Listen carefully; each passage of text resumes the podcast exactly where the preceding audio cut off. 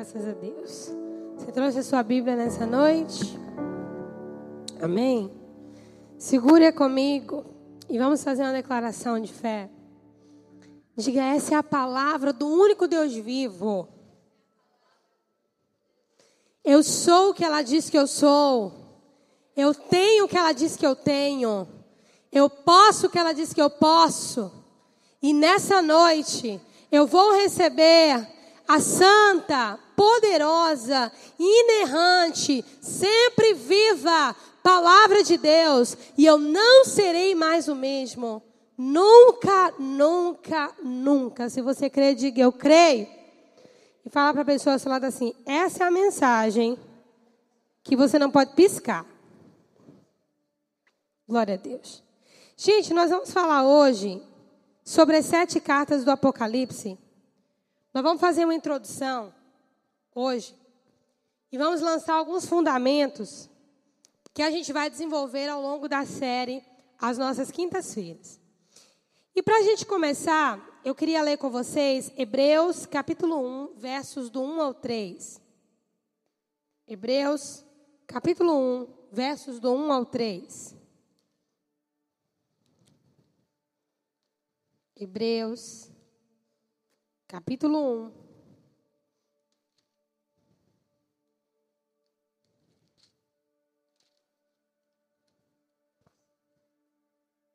Dos versos 1 em diante.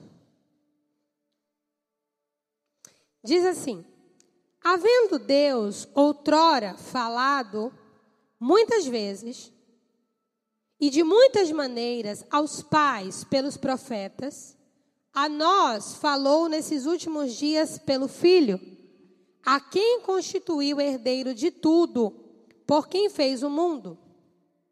O Filho é o resplendor da sua glória e a expressa imagem da sua pessoa, sustentando todas as coisas pela palavra do seu poder.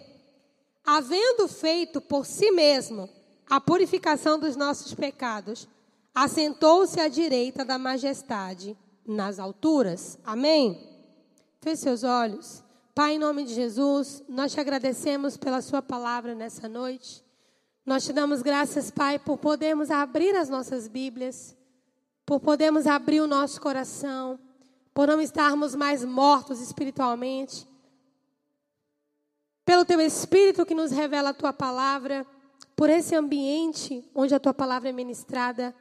Nós colocamos os nossos corações na tua presença e nós oramos te pedindo, fala conosco de uma maneira sobrenatural. Pai, eu oro e eu profetizo, todos aqui entenderão a tua palavra.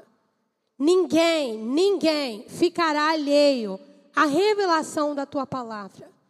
Eu oro para que enquanto a tua palavra estiver sendo ministrada, o teu espírito promova em cada coração aquilo que só o Senhor sabe fazer. Falar com cada um dos teus filhos no íntimo do coração deles. Obrigada pela sua presença nesse lugar e pela sua palavra que nós honramos e a levantamos nessa noite sobre qualquer outra palavra. Dizemos mais uma vez: seja todo homem mentiroso e Deus verdadeiro. Fala conosco, Pai, somos teus filhos e queremos ouvir a tua voz. Em nome de Jesus. Amém. Glória a Deus. Queridos, nós vamos começar hoje fazendo uma introdução. E eu queria que você prestasse atenção. Me dê a sua atenção agora. Nós lemos aqui na carta aos Hebreus, de um autor desconhecido. E ele estava escrevendo para cristãos hebreus judeus. E ele está dizendo assim: havendo Deus falado de muitas maneiras no passado, nesses dias, ele nos falou através do seu filho. No passado, ele usou os profetas, mas agora, ele usou o seu próprio filho. E esse filho é a expressa imagem de quem ele é. Ou seja, aquilo que foi ouvido pela boca dos profetas se tornou visível, se tornou carne na pessoa de Jesus Cristo. Então, hoje, quem fala a respeito do reino de Deus, das coisas da eternidade, do próprio Deus, é Jesus. Amém? É Jesus. Então ele começa dizendo que Deus sempre falou. Diga comigo, Deus sempre falou. Amém? Diga comigo, mas todas as vezes que Deus falava, era o Verbo falando. Então, tudo que Deus falou, desde o haja luz, era o próprio Jesus, que é o Verbo de Deus, saindo. Mas agora, esse Verbo se fez carne para ser lido. Compreendem? E ele é o Verbo, ele é a própria mensagem de Deus. E é por essa razão que desse momento em diante, até o arrebatamento da igreja, final dos tempos, juízo final, novos céus e nova terra, milênio, quem vai estar falando é o Verbo. Quem está entendendo? Amém? É Jesus encarnado. É o testemunho dele. É o que foi escrito sobre ele, é o que foi falado sobre ele, é ele em pessoa. Jesus, além de ser uma pessoa de carne e osso, ele é uma mensagem. Amém? Ele é uma mensagem, ele é uma carta que foi aberta para a humanidade. Essa carta não se fechou, ela continua aberta, amém? Testificando com os profetas, com os salmos e com a lei Pastora, o que é a lei? Gênesis, Êxodo, Levítico, Números e Deuteronômio. São os primeiros cinco livros da Bíblia. Livros de Moisés. Moisés escreveu sobre Deus. Na própria cultura judaica. O Deus que tirou Abraão da terra de Ur, chamou Abraão, prometeu descendência a uma mulher estéril, a um homem idoso. Esse Deus e toda a história de Israel também são uma carta, também é uma mensagem. Mas Jesus é a perfeita mensagem de Deus à humanidade. Quem está entendendo, diga amém.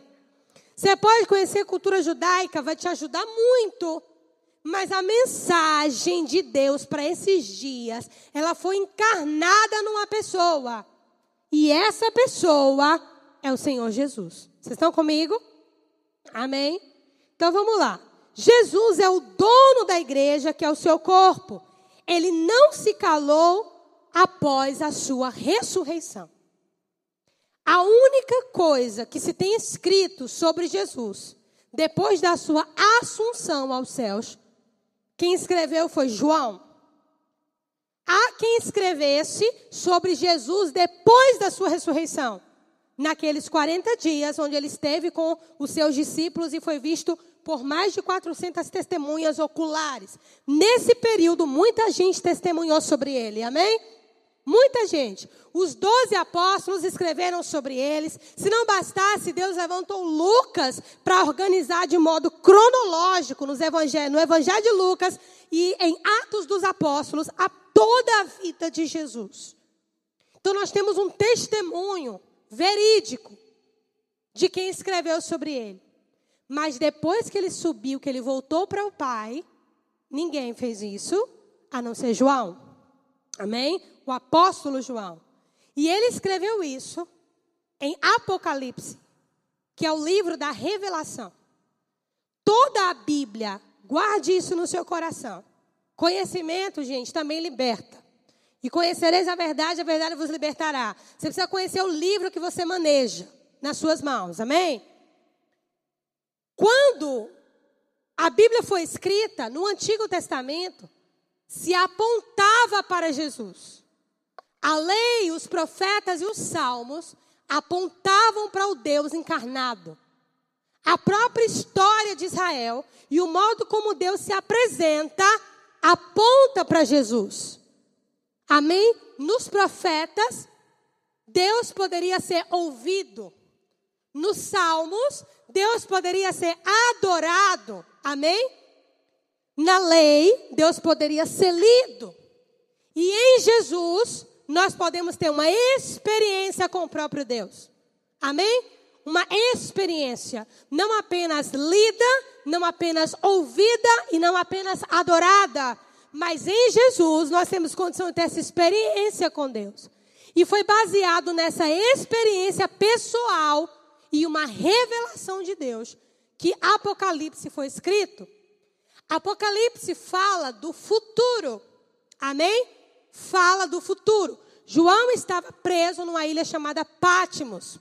Quando ele teve uma revelação, uma visitação, é o que a gente chama de arrebatamento de espírito.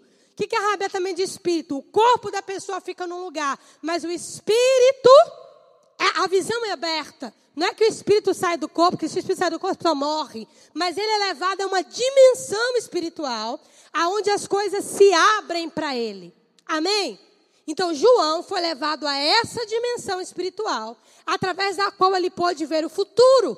No reino do Espírito não existe passado nem presente. Por isso que João diz: Eu estive lá. Lá onde? No futuro. No futuro para nós, né? No futuro para nós, João esteve lá. Ele diz: Eu vi vestes assim, eu vi dessa, dessa forma, eu vi ancião, anciãos assim, assim, assim, eu vi os selos assim, eu vi, porque não foi só uma visão que Deus mostrou. João foi lá. Quem está entendendo o que eu estou falando?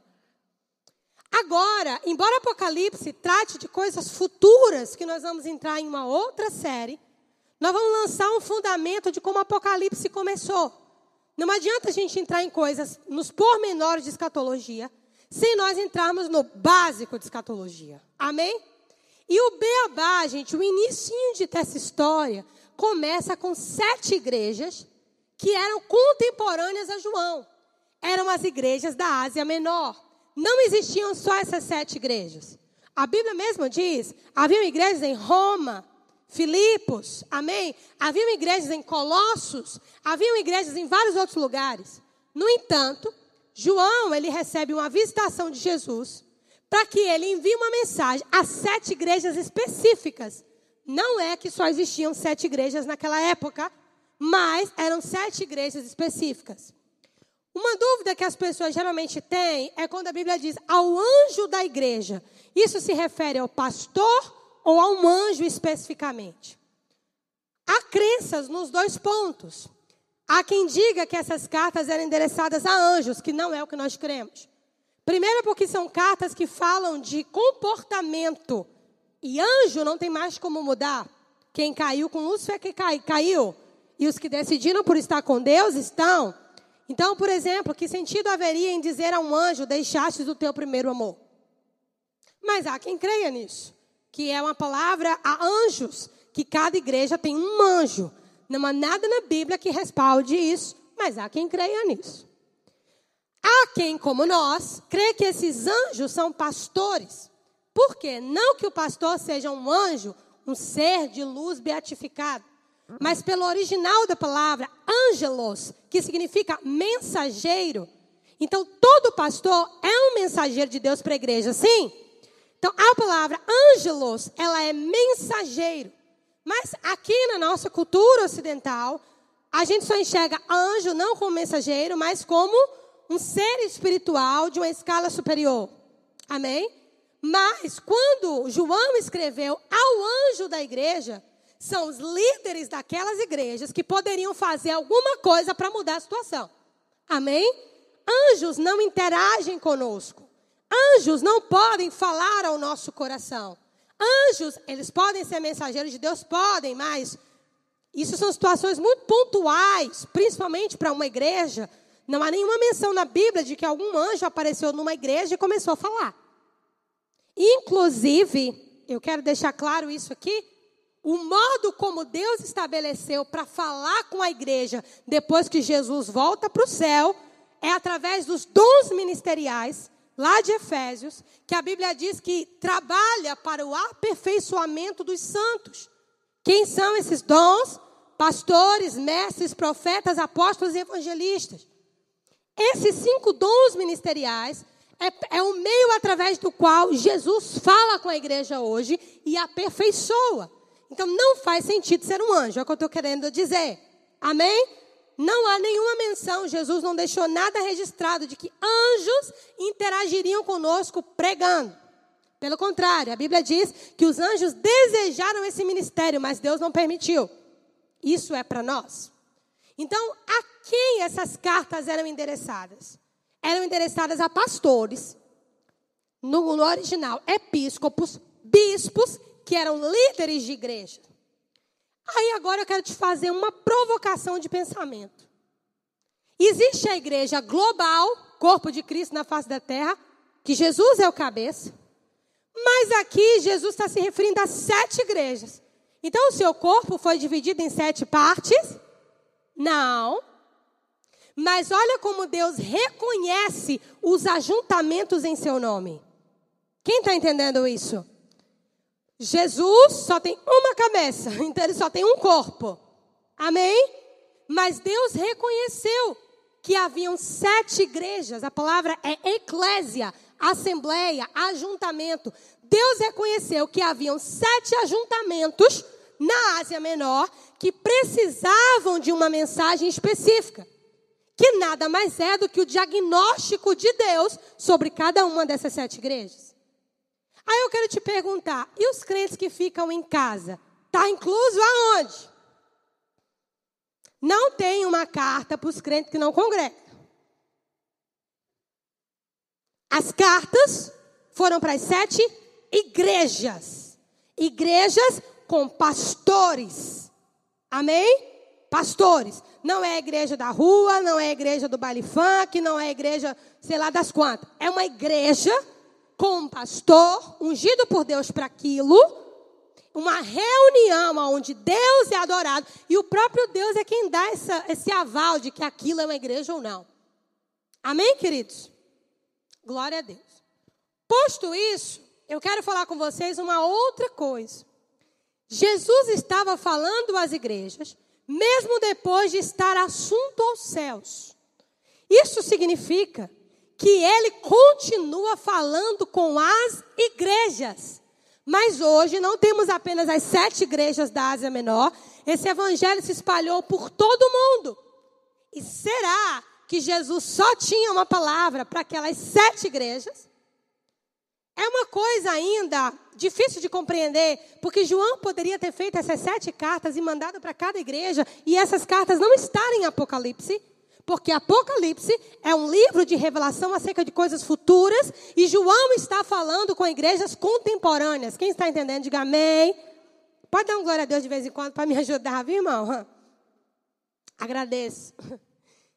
Mas por que, que essas sete cartas estão aqui se não era do futuro? Se não era nada relacionado com o arrebatamento, nem com a segunda vinda de Jesus, nem com os sete selos, nem com as trombetas, nem com as pragas, nem com o milênio, nem com o novo céu e com a nova terra, nem com o anticristo. Por que, que essas sete cartas estão aqui? Diga assim: na Bíblia não existe letra inútil, nem palavra desnecessária. A Bíblia diz que tudo aquilo que foi escrito para nós foi escrito. Por que, que essas cartas estão aqui? Sete na Bíblia e Apocalipse é um livro de códigos. E para você entender Apocalipse, você tem que estudar códigos. Um pouquinho de cabala judaica. É um livro de códigos. E sete na Bíblia é o número de, de completude, de perfeição. É o número de Deus. Amém? É o número que Deus descansou. Como são sete igrejas, a gente vai observar ao longo dessa série que cada uma dessas igrejas tem um perfil de igrejas contemporâneas que tem a ver com essas sete cartas. E nós vamos ver onde é que se encaixa o manancial nessas sete cartas, à medida que estudarmos cada uma delas. Em uma dessas, tem nossas características. Jesus deixou essas sete cartas registradas, que não eram para nós naquele momento, mas nos alcançariam hoje. Porque existem sete tipos de igreja. As igrejas da Ásia Menor foram as figuras que ele usou para os sete modelos de igreja que viriam a existir posteriormente, e um desses sete modelos estamos nós. Cada igreja, Deus tem um diagnóstico. Igreja, volto a dizer, que tem um cabeça que é Jesus, uma igreja de verdade. Amém? Para cada igreja, Jesus tinha um diagnóstico, um conselho, um diagnóstico, um conselho e um aviso. Um diagnóstico, um conselho e um aviso. Ele falava ao líder daquela igreja. João tinha que mandar essas cartas para esses líderes. Então hoje, nessa introdução, eu quero dizer para você que você precisa congregar. Porque a mensagem que Deus tem para a sua vida, primeiro está na Bíblia, na lei, nos profetas, nos salmos e no Filho. Mas isso não é tudo. Ele continua falando com a igreja. Ele continua falando com a igreja. Essas igrejas da Ásia Menor já trocavam as cartas de Paulo e já conheciam a lei de Moisés, os profetas e os salmos, mas Jesus continuou falando. Ele foi apresentado por Deus aos homens como verbo, e verbo fala. Verbo indica uma ação. Então Jesus continua em movimento. Por isso, quem tem ouvidos, ouça o que o Espírito diz às igrejas, porque ele continua falando. Isso traz uma responsabilidade para os pastores, que precisam ouvir de Jesus que é o dono da igreja, a opinião dele sobre aquela igreja. Ensinei para os novos membros lá atrás. Aqui no manancial, todo pastor é um co-pastor de Cristo. E toda ovelha é um membro do seu corpo. Não há pastoreio a parte da palavra. Essa igreja tem um supremo pastor que é Jesus. Eu e o pastor somos os canais que Deus usa, mas amanhã ele pode usar outras pessoas, como ele pode usar você, porque essa é a sua igreja. Ninguém é dono da igreja de Cristo. E é por isso que você não pode ficar afastado do rebanho. Porque aquilo que Deus continuar falando, você não vai ouvir. E é aqui que nasce o perigo das heresias, das divisões. É aqui que nasce as meninices. É aqui que nascem os cânceres que consomem a igreja hoje. Que Deus me guarde e me dê sabedoria para que eu não nunca pague minha língua, mas por falta de uma liderança que tenha pulso. Para colocar as coisas no lugar. Pastor é pastor, ovelha é ovelha. Ovelha é ovelha. Eu recebo oração, o pastor recebe oração, mas não são vocês que nos protegem, nós protegemos vocês. Não é o inverso. Cada coisa no seu lugar. Esses dias eu falei com ele, falei, Igor, a gente tem que aprender. A hora de usar o cajado é a hora de usar a vara. Porque o pastor usa vara e usa cajado. Então nós temos que pedir discernimento a Deus. Para saber a hora de não fazer nada, a hora de usar a vara e a hora de usar o cajado. Então a igreja, a eclésia, o ajuntamento de nascidos de novo, Deus fala ainda. Isso, o trabalho de Satanás para dissolver o rebanho. Para dissolver o rebanho. Porque dessa maneira o pastor vai falar com o que ele tem. Mas quem se afasta, para quem, quem vai a carta? Ninguém é pastor de si mesmo. Todo pastor tem um pastor. Quanto mais quem não é pastor. Você está me entendendo? Então não se afaste do rebanho. Não caia em engano. Hoje tem igreja para tudo que é gosto e nada contra a apresentação das pessoas. A questão é: quem Deus levantou, Deus sustenta. Quem se levantou, Deus abate. Esse é a máxima. Uma igreja viva é uma igreja que está ligada à videira verdadeira que é Cristo. Então, flui da vida de Deus. Vocês estão compreendendo? Então, não se afaste do rebanho, meu primeiro recado para você. Deus não fala só através da Bíblia. E não se escandalize com o que eu estou falando. Deus fala através da Bíblia, fala. Mas se não fosse necessário os pastores e os dons ministeriais, ele não teria levantado para o aperfeiçoamento dos santos. É assim que está definido em Efésios. Para o aperfeiçoamento. Quantos querem ser aperfeiçoados aqui nessa noite? Você precisa de quem Deus levantou para isso. Ninguém se lixa sozinho. Ninguém se molda sozinho. Não tem vaso que a, a si mesmo tome um novo modelo. Jeremias 18, o vaso tem que ter um oleiro. E os anjos são as mãos que Deus coloca na igreja para moldar-nos. Quem está entendendo, diga amém. Então, se você quer um conselho da parte de Deus nessa noite, nesses dias, não seja pastor de si mesmo. Número um, não pastoreie a si mesmo. Você não tem condição de ser pastor de você mesmo. Não tem. Deus não te levantou para isso. Número um. Número dois. Não seja morno e defina qual é o seu rebanho. Defina qual é o seu rebanho. E crie raízes e submeta ao pastoreio.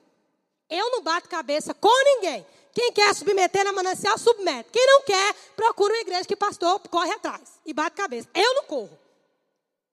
Eu não corro, não bato cabeça.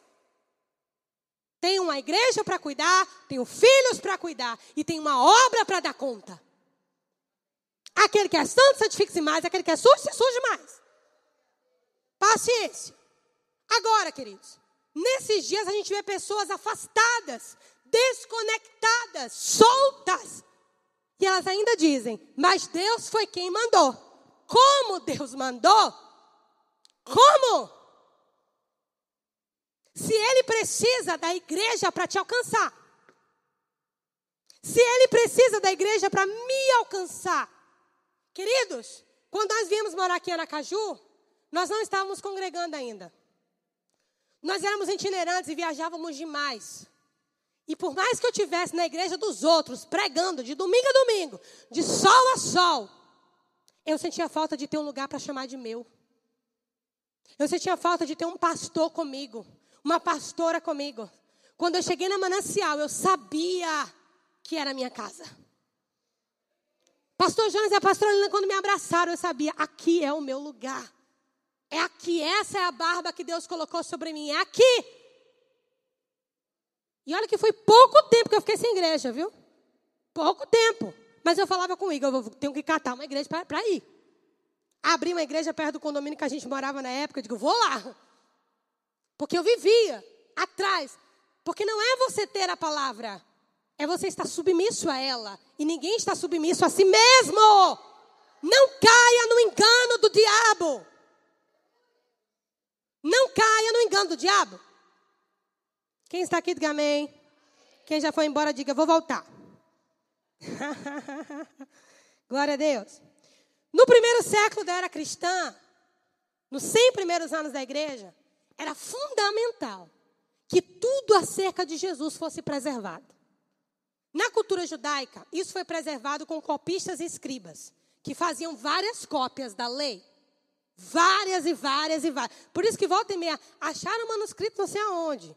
Acharam manuscrito não sei aonde, enterrado não sei das quantas. Porque era Deus que mandava. Os escribas tinham que fazer as cópias da lei. E além disso, tinham que inculcar na cabeça dos filhos através da tradição oral. Então, na cultura judaica, a coisa estava preservada. Mas no cristianismo ainda dava para matar.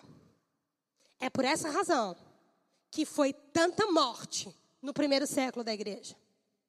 Era a tentativa do diabo de acabar com o cristianismo. Quem está entendendo? Acabar. Mas Deus levantou homens como Paulo, como Lucas, como Pedro, como Tiago, amém? Como o próprio João, que escreveram e registraram o que Jesus fez. Abra comigo em João 1:1. Mateus, Marcos, Lucas, João. Esse João que nós vamos ler não é João Batista, é o mesmo João que escreveu o Apocalipse. A ele foi revelado o início, por isso Deus o revelou o final.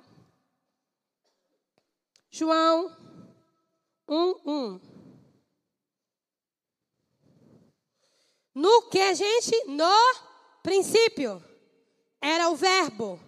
E o Verbo estava com Deus. E o Verbo era Deus. Todas as coisas foram feitas por meio dele, e sem ele nada do que foi feito se fez.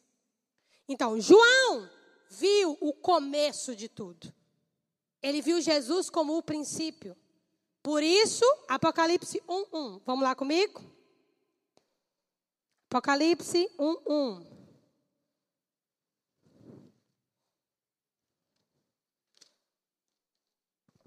Ah, já está aqui comigo? Vamos lá. Apocalipse 1:1. Revelação de Jesus Cristo que Deus lhe deu para mostrar aos seus servos as coisas que em breve devem acontecer. E que ele, enviando por intermédio do seu anjo, notificou ao seu servo João. Pode passar. O qual atestou a palavra de Deus e o testemunho de Jesus Cristo quanto a tudo que viu. Bem-aventurado aqueles que leem e aqueles que ouvem as palavras da profecia e guardam as coisas nela escritas, pois o tempo está próximo. João, as sete igrejas que se encontram na Ásia, graça e paz a vós outros da parte daquele que é, que era e que há de vir, da parte dos sete espíritos que se acham diante do seu trono e da parte de Jesus Cristo, a fiel testemunha, o primogênito dos mortos e o soberano dos reis da terra. Aquele que nos ama, eu acho isso lindo demais. Aquele que nos ama e pelo seu sangue nos libertou dos nossos pecados e nos constituiu reino, sacerdotes para o seu Deus e Pai. A ele a glória e o domínio pelos séculos dos séculos. Amém. Passe comigo. Eis que vem com as nuvens e todo olho o verá. Até quantos o transpassaram? E todas as tribos da terra se lamentarão sobre ele. Certamente. Amém. Eu sou o Alfa e o Ômega, diz o Senhor. Aquele que é, que era e que há de vir o Todo-Poderoso, eu, João, irmão vosso e companheiro na tribulação, no reino e na perseverança, em Jesus achei-me na ilha chamada Pátimos, por causa da palavra de Deus e do testemunho de Jesus. Achei-me em espírito no dia do Senhor e ouvi por detrás de mim grande voz como de trombeta. Presta atenção nisso aqui dizendo: O que vês, escreve em livro e manda às sete igrejas: Éfeso, Esmirna, Pérgamo, Tiatira, Sardes, Filadélfia e Laodiceia. Voltei-me para ver quem falava comigo, e voltado vi sete candeeiros de ouro. E no meio dos candeeiros, um, semelhante ao filho do homem, com vestes talares e cingido à altura do peito com uma cinta de ouro. A sua cabeça e cabelos eram brancos como a alva lã, como neve, os olhos como chama de fogo. Os pés, semelhante ao bronze polido, como que refinado numa fornalha. A voz, como voz de muitas águas.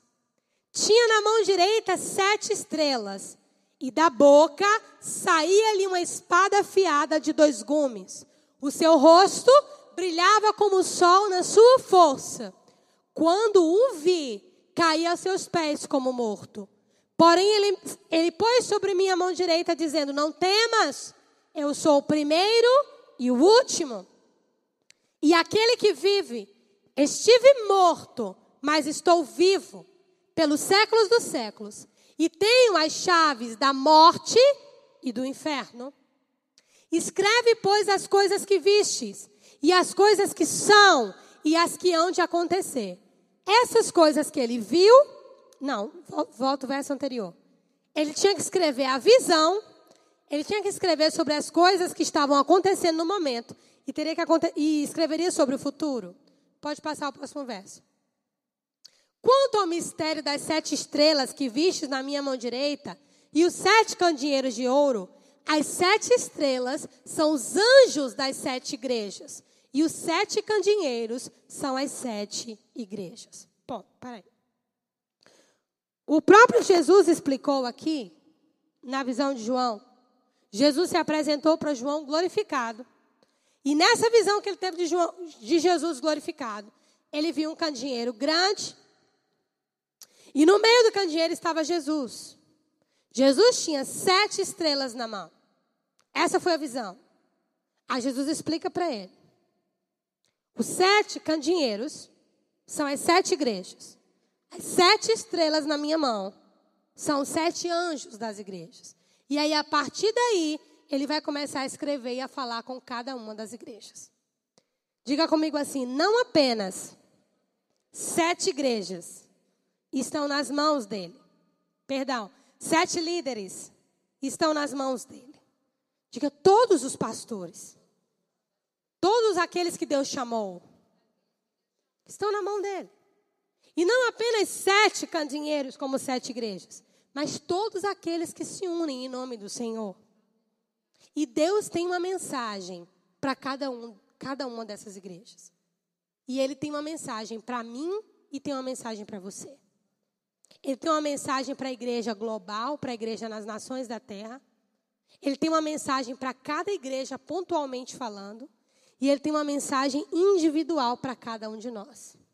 Mas tudo isso está interligado. Amém, queridos? Tudo isso está interligado. Ele continua falando. Ele continua falando. Hoje é apenas o início. Amém? É apenas o início. E eu quero concluir esse momento. Pode vir, filho. Eu quero concluir esse momento dizendo para vocês quem tem ouvidos, ouça o que o Espírito diz às igrejas. Abra, abra os seus ouvidos para ouvir a voz de Deus. Não fique longe. Não pastoreie a si mesmo. Não se afaste do rebanho. Entenda que Deus tem uma mensagem para você na sua igreja local. Defina aonde você vai criar raízes. Amém? Porque você precisa ser alcançado com a mensagem de Deus. E a mensagem de Deus se completa. Ele usa a sua palavra, amém? Ele usa o seu filho, o testemunho de Cristo, e ele usa os anjos da igreja. Amém? Tudo isso junto coopera para o nosso bem. Amém, queridos? Se receberam alguma coisa nessa noite, se coloque em pé. Aleluia. Diga comigo assim: obrigada, Pai, porque eu faço parte da tua igreja, do teu rebanho. Obrigada porque Jesus é o sumo pastor e ele me guia a pastos verdejantes. Ele apacenta a minha alma. Ele guia o meu coração por veredas de justiça. Obrigada, Senhor Jesus, por falar comigo nessa noite, por me chacoalhar por dentro nessa noite. Eu não sou e nunca serei uma ovelha rebelde. Eu não confio em mim mesmo. Eu confio em Ti. E nessa noite, mais uma vez, eu declaro a minha fé a minha obediência, a minha fidelidade ao Senhor.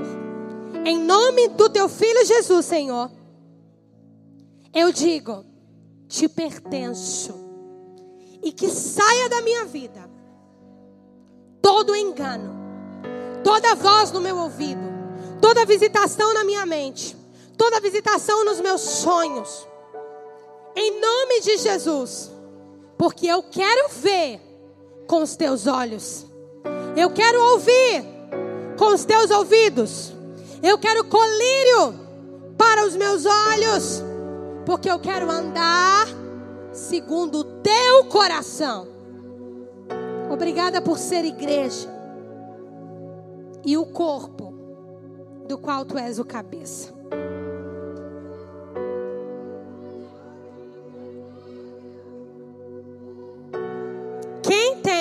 Ouvidos para ouvir, ouça o que o Espírito diz às igrejas. E para de dar ouvidos ao que não está alinhado com a vontade de Deus para a sua vida. Eu profetizo nesse rebanho um povo não distraído, um povo focado, um só coração, uma somente, uma só fé. Aleluia! Em nome de Jesus, eu profetizo com esta igreja. Qualquer pessoa que passar por aquela porta vai ser constrangida pelo teu amor e transformada pela tua palavra. Esse lugar é uma rede. Aleluia! Esse lugar é uma rede. Esse lugar é uma rede. E em nome de Jesus, Pai, eu peço, nos dê a autoridade do teu espírito, nos dê a revelação da tua palavra, nos dê essa espada de dois gumes na nossa boca. Aleluia! Aleluia! Aleluia! Aleluia! E nos faça ver com o teu olhar. Nos faça ver demônios escondidos nas famílias, nos casamentos, nos ministérios, nas enfermidades, espíritos de engano. Nós queremos ser um povo que manifesta a tua glória e na autoridade do teu nome, unidos como essa igreja, eu declaro falido em nome de Jesus todo espírito que se levante contra a ordem de Deus nesse lugar. Em nome de Jesus, que os quatro cantos, Pai, desse céu escutem que esse lugar tem um dono, essa igreja não para e nós só ouvimos a tua voz. E mesmo o coração mais obstinado que passar por aquela porta vai ser convertido ao Senhor. O coração mais orgulhoso será transformado no coração mais humilde. A falsa espiritualidade vai ser transformada numa verdade. Aleluia! Aleluia! Porque nós queremos o teu diagnóstico sobre manancial.